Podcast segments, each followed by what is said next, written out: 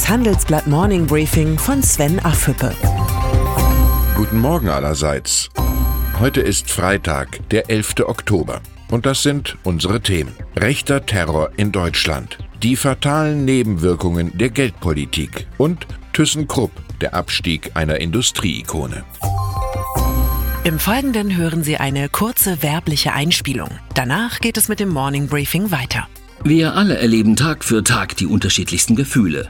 Freude, Langeweile, Begeisterung, Abneigung. Wie wäre es, wenn Unternehmen auf das reagieren, was wir fühlen und etwas verändern oder gar Neues schaffen? Erlebnisse, die uns wirklich begeistern. Sie könnten Frust in Freude, Langeweile in etwas Aufregendes verwandeln. Denn das Business der Zukunft hat Gefühle. Erleben Sie Experience Management von SAP. Einen Tag nach dem tödlichen Attentat in Halle wird das ganze Ausmaß des Anschlags sichtbar. Was wir gestern erlebt haben, war Terror, sagte der Generalbundesanwalt Peter Frank. Der am Mittwoch festgenommene Tatverdächtige Stefan B. habe sich zum Ziel gesetzt, in der Synagoge, Zitat, ein Massaker anzurichten. Neben mehreren selbstgebauten Waffen seien allein in seinem Auto etwa vier Kilogramm Sprengstoff sichergestellt worden. Man muss von Glück sprechen, dass es in Halle nicht mehr Opfer gegeben hat. Kanzlerin Angela Merkel sagte, sie sei schockiert und bedrückt von dem Verbrechen. Im Laufe des Tages sprach sie mit dem israelischen Ministerpräsidenten Benjamin Netanyahu. In dem Telefonat habe sie deutlich gemacht, so heißt es vom Bundespresseamt, dass, Zitat, Deutschland fest zu seiner historischen Verantwortung stehe, jüdisches Leben zu retten. Dass sich in Deutschland eine fremdenfeindliche, gewaltbereite Szene entwickelt hat, ist nicht erst seit dem Anschlag in Halle bekannt. Merkels Sicherheitsversprechen für jüdische Mitbürger sind so überfällig wie selbstverständlich. Rassismus ist nicht nur gesellschaftlicher Sprengstoff, er gefährdet zudem die Grundlagen unserer freiheitlichen Wirtschaftsordnung. Kein anderes Land lebt das Exportland Deutschland von offenen Märkten und einer liberalen Gesellschaft. Widerstand gegen jede Form von Antisemitismus ist auch vor diesem Hintergrund erste Bürgerpflicht. Führungswechsel bei SAP. Vorstandschef Bill McDermott ist völlig überraschend zurückgetreten, wie der Softwarekonzern in der Nacht zu Freitag mitteilte. Demnach hat McDermott entschieden, seinen bis 2021 laufenden Vertrag nicht zu verlängern und seine Position mit sofortiger Wirkung zu verlassen. Als gemeinsame Nachfolger bestimmte der Aufsichtsrat die Vorstandsmitglieder Christian Klein und Jennifer Morgan. Unter dem Amerikaner McDermott ist SAP zum wertvollsten Konzern Deutschlands aufgestiegen. Sein plötzlicher Rückzug wirft viele Fragen auf. Die lockere Geldpolitik der Europäischen Zentralbank gerät an ihre Grenzen. Denn mit der Neuauflage des Kaufprogramms für Staatsanleihen trocknet der Bondmarkt nach und nach aus. Die Folge, die Zinsen für Staatspapiere fallen, für die meisten Bundespapiere sind sie bereits negativ. Gut für den Bund, schlecht für den Anleger. Experten warnen, dass Investoren bald die Lust auf Bundesanleihen verlieren könnten. Es gilt das Prinzip kluger Geldanlage. Sicherheit ja, aber nicht um jeden Preis. Das umstrittene Bond-Programm setzt den EZB-Präsidenten Mario Draghi auch von anderer Seite unter Druck. Nach einem Bericht der Financial Times hat sich Draghi über die Empfehlung des Geldpolitischen Ausschusses der Notenbank, das Kaufprogramm nicht neu aufzulegen, hinweggesetzt.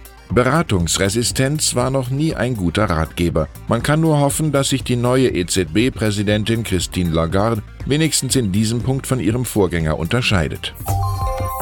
Unsere heutige Titelgeschichte Ausgebrannt beschreibt den Abstieg der deutschen Industrieikone ThyssenKrupp. Wie kaum ein anderes Unternehmen lieferte der Ruhrkonzern die Rohstoffe für den industriellen Aufstieg Deutschlands Kohle und Stahl. Die Familien Krupp und Thyssen waren Wirtschaftsdynastien. Heute ist ThyssenKrupp nur noch ein Schatten seiner selbst. Mit mehr als 161.000 Mitarbeitern und einem Umsatz von fast 43 Milliarden Euro erzielt der Konzern nur noch einen homöopathischen Gewinn von 60 Millionen Euro. Zu wenig, um als zukunftsfest zu gelten. Rettungsversuche hat es bei ThyssenKrupp reichlich gegeben. In 18 Monaten haben drei Chefs drei Umbaupläne angeschoben. Der aktuelle Masterplan bedeutet einen historischen Schnitt für den Traditionskonzern. Mit dem geplanten Verkauf der Aufzugssparte schrumpft der Konzern auf die Bereiche Stahl- und Werkstoffhandel zusammen. Der neue Strategiewechsel ist nicht nur risikoreich, er ist vor allem erklärungsbedürftig. Es sei nicht gelungen, eine konsistente und nachhaltige Unternehmensstrategie zu entwickeln, kritisiert IG Metall-Chef Jörg Hofmann im Handelsblatt-Interview. Es ist nicht die einzige Klage gegen die neue Strategie. Das Handelsblatt-Magazin feiert mit der aktuellen Oktoberausgabe seinen fünften Geburtstag. Seit wir Wirtschaft derart persönlich nehmen, macht sie vielen Handelsblatt-Kollegen noch mehr Spaß, sagt mein Chefredaktionskollege Thomas Thumer. Er steuert das Magazin. In der neuesten Ausgabe unter anderem zu finden ein großer Bericht über Dior und die erste Frau an der Spitze des Hauses, Maria Grazia Chiuri, sowie ein Porträt über die norditalienische Familienfirma Minotti. Die Mischung aus Hochglanz und Tiefgang, Business, Lifestyle und Eleganz hat viele Freunde gefunden. Das wollen wir feiern am kommenden Donnerstag in München. Wenn Sie bei der kleinen Party mit Freunden und Förderern des Magazins dabei sein wollen, eine Handvoll Karten habe ich für die Morning Briefing Leserinnen und Leser reserviert. aföpe at morningbriefing.de und dann ist da noch Sylvie Goulard. Die französische Kandidatin für die EU-Kommission ist mit großer Mehrheit vom Europäischen Parlament abgelehnt worden. Die Abstimmungsniederlage ist ein Affront für Frankreichs Präsidenten Emmanuel Macron, der von der künftigen Kommissionspräsidentin Ursula von der Leyen nun wissen will, wie es zu diesem Debakel kommen konnte. Wir lernen zweierlei. Der neue Sonnenkönig in Paris hasst Niederlagen und das deutsch-französische Verhältnis bleibt verspannt. Ich wünsche Ihnen ein entspanntes und sonniges Wochenende. Herzliche Grüße, Ihr Sven Affüppe. Hören Sie nun noch unsere Highlights der Woche. Unsere Persönlichkeit der Woche ist die SPD-Bundesumweltministerin Svenja Schulze. Lange musste sie für mehr Umweltschutz kämpfen. Mit dem Klimagesetz spielt sie jetzt eine zentrale Rolle in der Regierung.